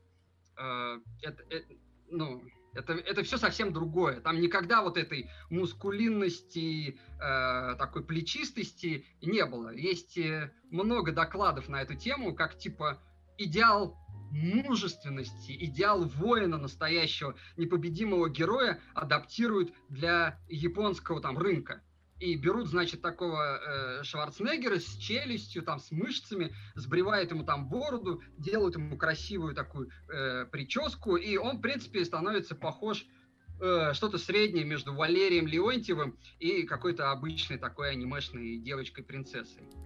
Да, это, это, это, это глэм. Это как группа Квин в 70-х. Тут э, э, Фредди Меркури без усов и в лосинах такой И это как бы, ну, японцы смотрят, говорят, вот мужик, настоящий воин. Да, я происхожу от него, это там, глава моего дома. Э, честь умереть за него, или честь быть таким же. И там, если посмотреть на Секера, то там главный герой примерно эту же линию и продолжает. Э, он, он, он, он, он по, по русским меркам не то, что хороший мужик, но не орел, он даже как бы не мужик, так какой-то метросексуал, только японский. Поэтому да, спич мой про то, что э, мы сидим вот в этой своей русской культуре, и мы э, такую как бы э, феноменологическую редукцию нам тяжеловато сделать. Э, мы сами выросли с этой гармонией, э, с полевой кухней и Львом Лещенко 9 мая. Поэтому вот, вот в этом обсуждении мы все равно будем скатываться на то, что э, игра, как вот она воспроизводит войну, как война влияет э, на игры. Саш, а, а если бы мы были японцами, мы были бы совсем другими какими-то чуваками. Не могу не спросить. Смотри, а, получается следующее. Японцы, аниме, рисовка и так далее. У американцев было, ну, всегда действительно что-то про мускулины. Опять же, мы все знаем, что те же комиксы развивались у них. То есть у них всегда была какая-то визуальная повестка период развития чуть ли не там с 20-х, 40-х э, годов. То есть они, они постоянно ее как-то развивали. И каждый э, супергерой, э, у них есть ответ на какой-то на какой-то вызов времени. Ну, Просто да, там типа получается, да, да, да, да, да, то есть та же Чудо-женщина, у них был ответ э, в определенному времени, суп, э, Супермен тот же и так далее. А, я просто из этого вот спича сейчас понимаю одно, что а у нас это все это время была военная тематика. Потому что, если задуматься, то в советское время и в постсоветское время мы играли в солдатиков. Так или иначе. Ну, именно мужская, наверное, часть. Э, ну, я понимаю, да, все-таки здесь надо прочертить разницу. А я про то, что нету ли ощущения, вот оно у меня сейчас есть какое-то, что мы в определенном своем потолке. Ну, то есть мы уже устали во многом от военной тематики в играх. И спасибо Кадзиме, который попытался вообще отойти от убийств в своей игре и показать немножко другую сторону. Но вот конкретно мы, как вот наш русский геймдев, мы, получается, от нее, возможно, устали и куда-то пойдем дальше. Но тогда у меня вопрос один, а куда? Uh, ну, да, тут сразу несколько тем. Ну, во-первых, Э, русский геймдев, который вот мы часто оплакиваем, там, середина нулевых, он местный, и он работал на местный рынок. То есть было нормально продать 1 миллион копий Сталкера чисто вот внутри СНГ. Э, можно было продать какие-то дикие копии Блицкрига 1 внутри СНГ. И там у 1С было куча проектов, которые были прибыльны на местном рынке. Сейчас просто рынок поменялся. Нет никакого русского рынка. Ну, э, это не прокормит, это не отобьет проект. Поэтому надо выходить э, на мировой. И тут вот да, так все как-то непонятно. Японцам повезло, все любят э, странное, вот это первертное. То есть, если будет выйдет японская игра, и она выглядит как Call of Duty, она провалится, потому что нафиг она такая нужна. А, а если это будет Call of Duty, э, какой, как, который будет выглядеть как это э, гомоэротический бурлеск такой, там будут все прыгать с какими-то опахалами и будут все время какие-то идиотские сценки на 40 минут э, кат-сцены, это все полюбят. А, хотя, кстати, вот, вот, вот тут, правда, есть такой момент, что Сталкер как-то прокрался э, в мировой рынок через вот эту тему гопников, Э, если кто-то э, смотрит YouTube, там много вот таких шуточек про то, что как вот правильно сидеть на картах, что ты русский. Тебе в чате как, как раз добавляют про ментов, бандитов, кучерев. Да, хардбас, гопники, э, треники с полосками, сильный акцент. Э, вот непонятно, почему Far Cry до сих пор не сделала про, про это э, игры вместо того, чтобы какую-то выдуманную Кубу, надо было в какую-то Каракозию переводить. Слушай, ну и давай да, я русские немножко... по-любому устали от войны, потому что сейчас вот, э, ну, Блицкрик 3 это такая лебединая песня. Он показал, что это не нужно, потому что Блицкрик 3, э, ну, там, я не знаю, какая экономика стояла за проектом, но вот так вот со стороны он не взлетел, назовем это так. Он не очень популярен, он явно не сравним с тем, что показал Blitzkrieg 1, и даже что Blitzkrieg 2, который был так немножечко потише. Иван, прежде чем ты возьмешь э, слово, у нас просто руки подняты, я не знаю, просто видят ли их э, остальные. Ну, вижу, я, наверное, в принципе, от слова сегодня откажусь. Я вот так вот сегодня больше в чате и с какими-то ремарками. Поэтому, да, наверное, комментариям надо вот, и я думаю, у тебя же тоже, да, наверное, на Ютубе там кто-то что-то пишет. Нужно будет что-то зачитать? Ну, или... давайте, да, тоже зачитаю, что, в принципе, вот Дмитрий Орлов пишет, э, на российское восприятие игр военной тематики очень сильно влияет то, что именно нас в большинстве западных игр выводят как антагонистов. А мы, кстати, с вами в это играем. И как бы вырабатывается какая-то привычка, ну, некие знакомые образы, там, реваншизмы, это тоже, кстати, вот состояние реваншизма, об этом можно тоже, наверное, дискутировать, да. потому что есть да. какое-то... Вот, Са- Саше нравится эта тема, я знаю. Ну и, в принципе, да, э, наше восприятие э, игр, в том числе военных, оно строится... Ну, на западной индустрии. Это правда, это факт. Мы все с вами играем в основном в западные игры. Кто-то, да, Таркову спасибо. Хотя меня до сих пор напрягает система их монетизации. Ну ладно, окей, хорошо. Это свой подход, мне это нравится. Но вот реваншизм. Да, я вот как раз э, хотел еще дополнить, вот э, мне понравилось, как ты вспомнил э, комиксных этих героев, которые какую-то травму лечат. А, то есть американцы свою травму как и, с ней работают. Они выдумывают нового мужика в новом костюме этом цветном, да, был там специальный синий мужик, там что-то поменялось, повестка, теперь зеленый фонарь выходит и всех спасает. А в России всегда есть... Э, кто-нибудь знает книжное издательство Яуза? Есть такое книжное издательство, оно целиком специализируется на литературе про попаданцев. Основная тема, что экипаж танка Т-34-85 проваливается, и дальше там бесконечная череда сеттингов, он проваливается к там какой-нибудь Тутанхамон, он проваливается... Подожди, они поэтому написали сценарий и сняли два или три фильма? Вот да. Ну, в общем, чуваки в виде э, ВДВшников, танкистов или какой-нибудь просто умный чувак в последнее время э, очень много проваливается в прошлое и чуваков, которые хорошо играют в World of Tanks. Они такие, срочно свяжите меня со Сталином. Короче, чувак, давай, ИС-7. Запомни просто это слово, ИС-7, тебе он нужен. Э, или там что-то. 22 июня, запомни, мы должны там превентивный удар нанести. Э, что мы пытаемся все время что-то там подправить, и причем это полный политический спектр. Там и царя спасают. То есть там Николай II на там, летающем дредноуте победил Японию. И э, Берию спасают от расстрела. Наоборот, Берию убивают, и Хрущев... Ну, не, Хрущев что-то не популярен. Ну, там Сталина, Ленина, Троцкого, неважно, кто угодно. Э, какой-нибудь Иван Калита там тоже идет походом на Париж. Нам все время кажется, что в прошлом, если чуть-чуть подправить, то все будет э, исправлено. То есть не то, что придет Бэтмен, мы включим бэт-сигнал, это же важно очень в мифологии, что э, комиссар Гордон такой, ну ничего нельзя поделать, вызываем Бэтмена, и он там приезжает. То есть как бы э, эксперт решает проблемы, да, мы доверяем экспертному мнению, у него там компетенции. У него компетенции бить э, с вертушки в, в табло кому-то.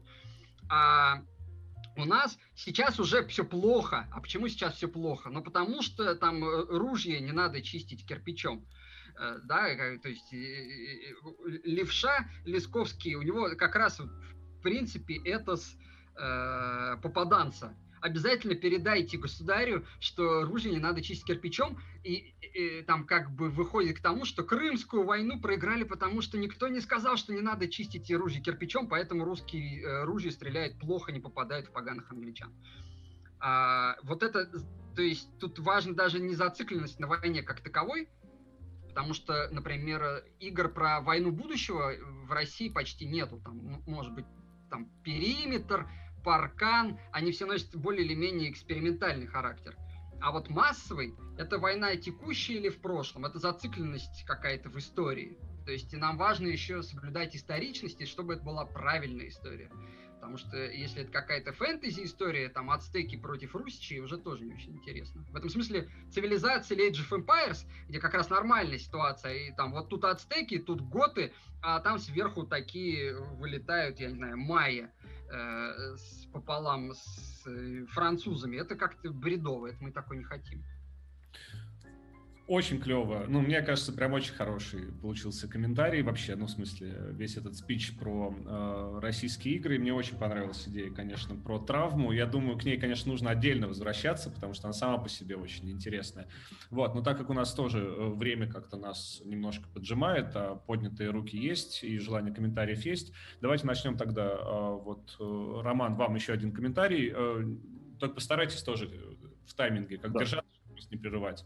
Постараюсь, постараюсь в этот раз быть более конкретным. Значит, мне кажется, наша основная проблема заключается не в том, что мы там хотим э, массово делать игры, а вот как э, Александр совершенно точно и правильно подчеркнул, это в каком-то стремлении до глубины там непонятно какой бесконечной этого реализма, да, чтобы у нас там все было как в жизни, и даже больше, и даже лучше. И даже в какой-то из книжек про отечественный геймдев, такой очень пространный, было написано, что идеальная игра — это игра, которая полностью повторяет все законы космоса, что, на мой взгляд, довольно-таки странное утверждение.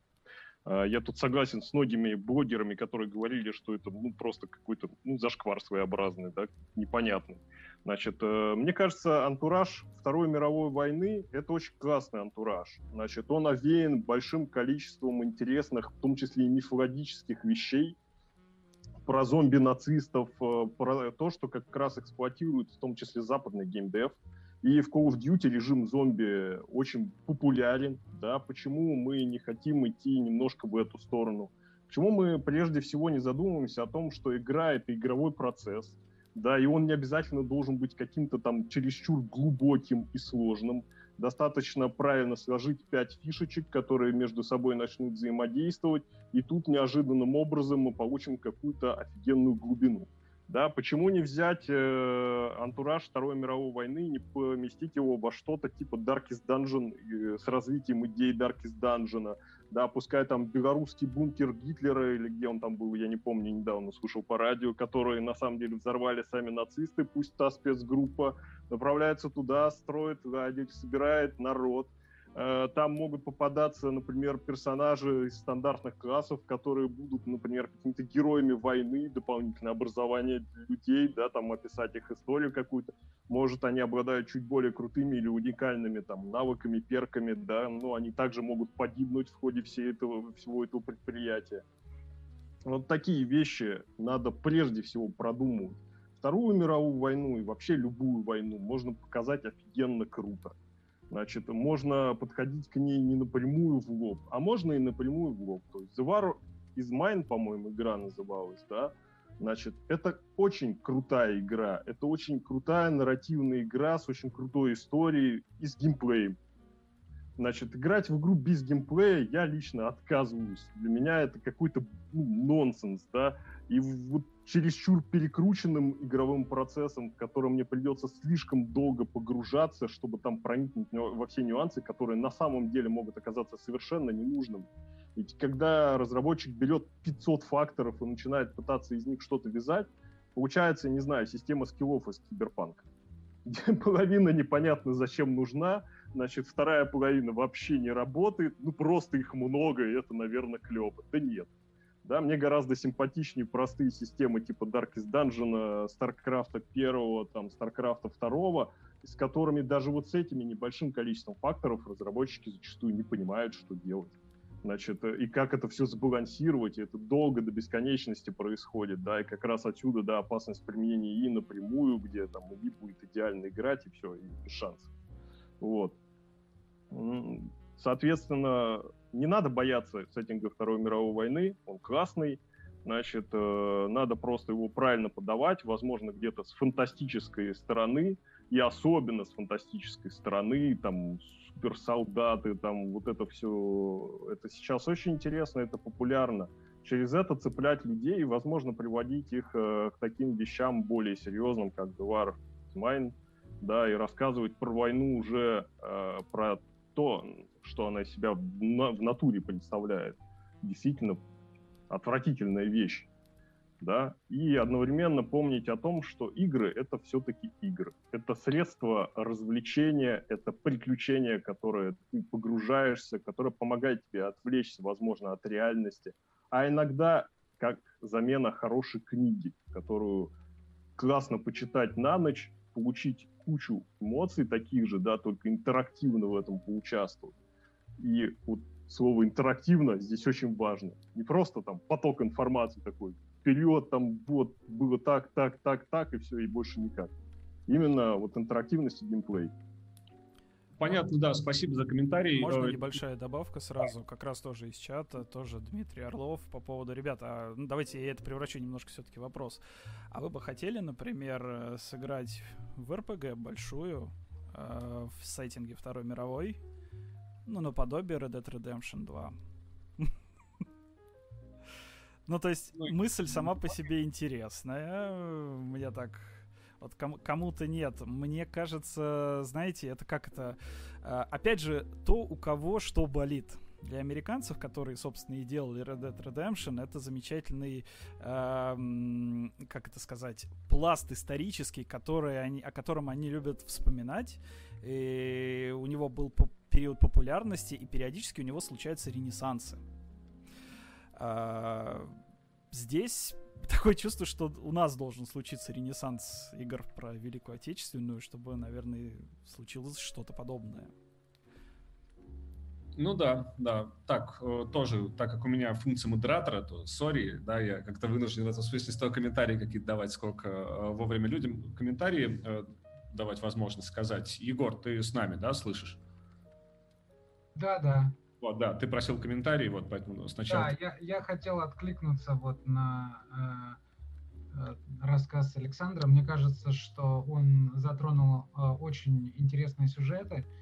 Э, и вот эта идея того, что видеоигры могут стать пространством проработки такой исторической травмы, э, она, мне кажется, чрезвычайно перспективная и э, э, вполне возможно, что это будет работать, да, потому что э, многие исследователи того, что э, сегодня называется э, public history, да, то есть представление об э, истории в публичном пространстве, э, сравнивая случаи, например, Германии и России, говорят о том, что э, история войны в Германии была проработана на протяжении э, нескольких поколений, и это становилось настоящей политикой, политикой памяти. В то время как в России, конечно, война э, все более и более мифологизируется, политически инструментализируется, и э, это тот культурный факт, с которым нам приходится считаться. Да? Вполне возможно, что игры как раз станут пространством проработки этой травмы.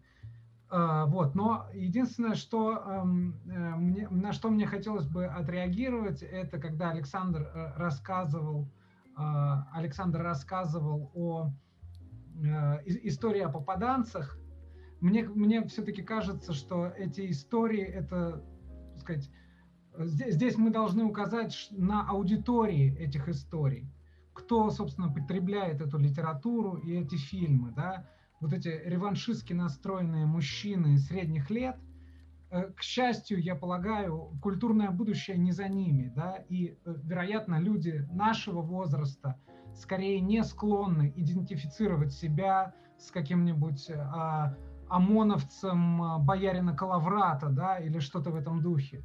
В конечном счете этот жанр умрет. И я надеюсь, что как бы достаточно скоро. Все, спасибо. Окей, спасибо, Егор. Александр, Хочешь отреагировать или сразу Борису передаем слово? Давай Борису сразу слово. Борис, тогда вам слово. Спасибо. Я кратенько. Коллеги, а насколько вообще правильно рассуждать в, в таком ключе, что интересно нам? В моем представлении в ближайшее время вся индустрия, и особенно мы, если хотим э, скажем так, показать себя не только на, на рынке мобильных игр, да, но еще хотя бы там а, а AAA проекты уйти, мы должны думать только об одном рынке, о, о Китае. Что интересно Китаю? А Вторая мировая война все-таки действительно наиболее интересна нам. А, даже в Северной Америке, в том числе, как вот в чате сейчас пишут, для них это, ну, совсем не такая будоражащая тема, как для нас. А, для Китая, я полагаю, также. А вот конфликт между, там, допустим, Китаем и Японией, да, это может зайти. И я предполагаю, что все равно будущее за Китаем и какие темы они, а, собственно, поставят на повестку дня, ну, наверное, такие будут в индустрии. Да, я, наверное, могу попробовать сразу сходу прокомментировать. А, с Китаем большая проблема, что нету свободного доступа на китайский рынок.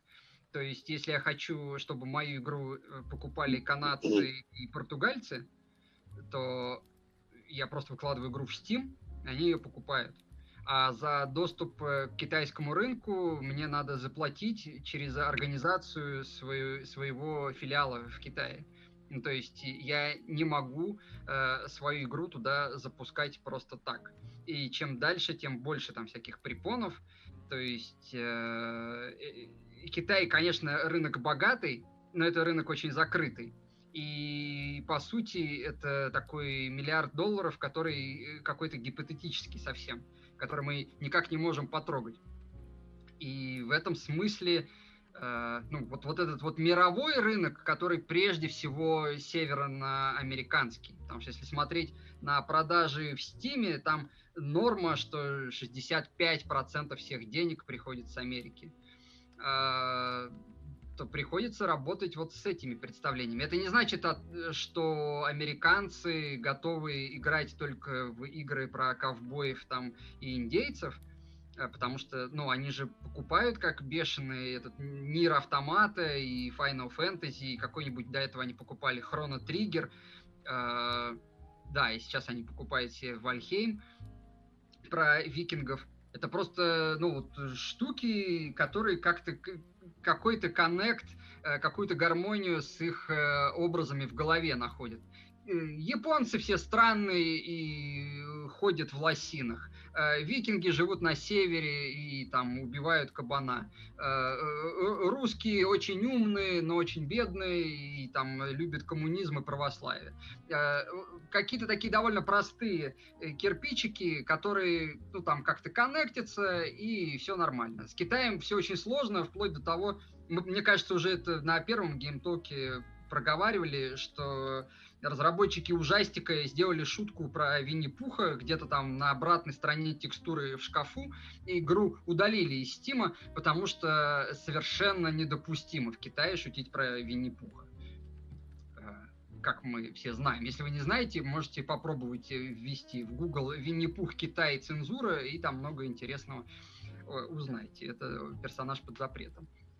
И таких странных, непонятных, нелогичных для нас э, штуковин там очень много. Поэтому э, это то же самое примерно, как ориентироваться на Индию, потому что в Индии там тоже больше миллиарда людей живет, но индийского рынка не, не существует вообще. Ну, то есть, если мы делаем вот такую большую игру, не какую-то мобильную странную штуку, то в Индии мы ничего не продадим. Да, там правильно пишут, что кости запрещены, и всякие черепа, и ну, там много всяких странных штук. Поэтому Китай потенциально да, но это скорее для э, кинопроизводства, а не для игровой продукции. Спасибо, Александр, за комментарий. Ну, смотрите, я не вижу э, больше рук. Есть у нас еще желающие? И, Вань, тоже от тебя тогда жду какой-то информации по там Ютубу, вот, по другим чатам, за которыми ты следишь.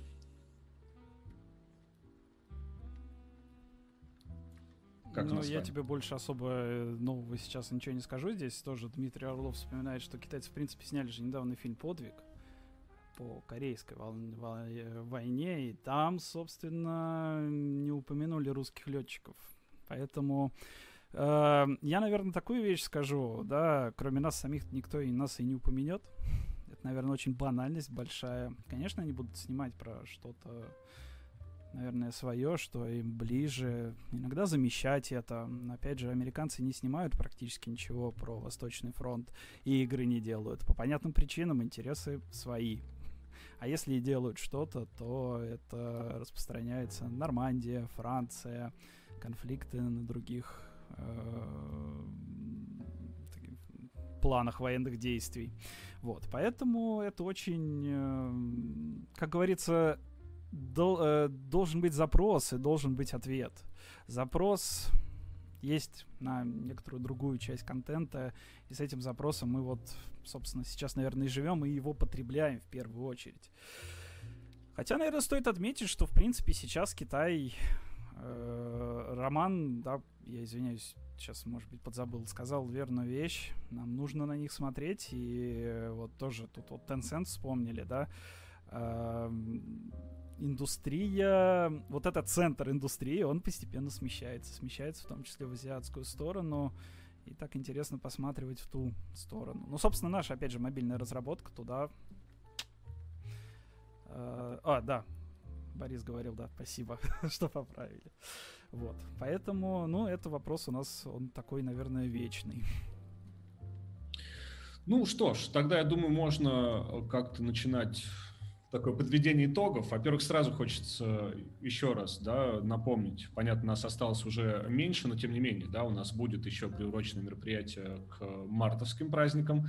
Вот, у нас там тоже будет гостевой спикер, э, если все сложится. Будет Ольга Морозова, психолог, э, в смысле по образованию психолог, и активно человек следит за тем, что публикует э, как раз в научно-академических журналах про типы игры, да, про особенности женских, мужских игроков и так далее. То есть это такой тоже, я говорю, мы не будем уходить э, в какие-то такие э, темы э, провокационные, да, мы хотим как-то эти темы просто поднять в таком довольно серьезном ракурсе и тоже послушать, обсудить. Но Саша, мы будет... проговорим про образ Эбби на 8 марта из Last of Us 2. Ну, э, из проговорить, кто-то из участников может проговорить. Вот, то есть в любом случае у нас будет тоже такая затравка, доклад, приглашенный спикер, и, в общем-то, вот такой же свободный разговор. В любом случае, мне кажется, вот как такой вход в эту тему, да, тему, в общем-то, ну, тоже действительно местами достаточно провокационную, которая нуждается и в проработке, да, и в разговоре о ней, потому что, я думаю, действительно, вот, э, вот это совмещение, с одной стороны, некоторого общего развития темы войны в видеоиграх, с другой стороны, темы войны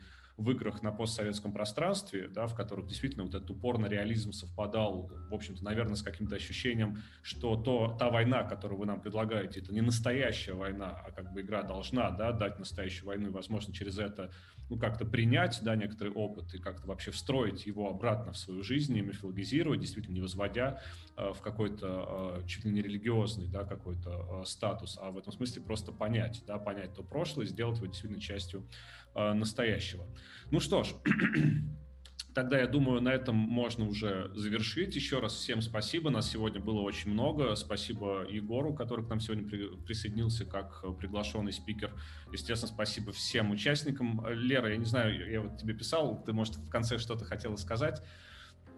Да, если позволите, спасибо да. большое. А, я следила внимательно за тем, что происходило. Мне очень хотелось дать пространство мужчинам. По крайней мере, у нас была такой сегодня такая тема. Я думаю, что в следующий а, раз мы оттянемся по полной девчонками и женщинами. Спойлер, в следующий а, но... раз будет Ольга, Лера и кто-то еще, ни одного мужчины. Да, еще Анна Щетвина, Ольга Морозова. И мы, мы еще очень хотим позвать девушек-разработчиц и вообще советуйте нам, пишите, может быть, вы знаете того, кто подошел бы очень в качестве эксперта. А, создадим свой тут э, неформальный разговор. Вот, я действительно благодарю всех за участие. Вырисовалась такая классная тусовка и, и на Ютубе, и здесь. Э, Все-таки немножечко расстроена, что мне не удалось организовать безопасное пространство с самого начала. Я сделала для себя выводы. Скажу честно, до сих пор пребываю в небольшом шоке, но я, наверное, это обсужу как раз вот каково быть женщиной в мире мире стереотипов и вообще других вообще штук, которые ранят, задевают. Надеюсь, никого другого это тоже не задело. И, в общем, буду очень рада видеть вас снова и обязательно пришлю вам новый анонс. Спасибо большое всем, обязательно организаторам и нашим экспертам. Большое спасибо Егору за то, что дал такой емкий э, доклад и вызвал дискуссию. И, конечно, Саше, Ване и Саше. Э, и нашим коллегам. Спасибо большое. Да, а вот я вижу тут в чате советы, я их прочитаю обязательно. И это видео мы выложим на наших каналах. Смотрите нас и слушайте в следующий раз. Счастливо. Пока-пока. Да, пока, всем пока. пока.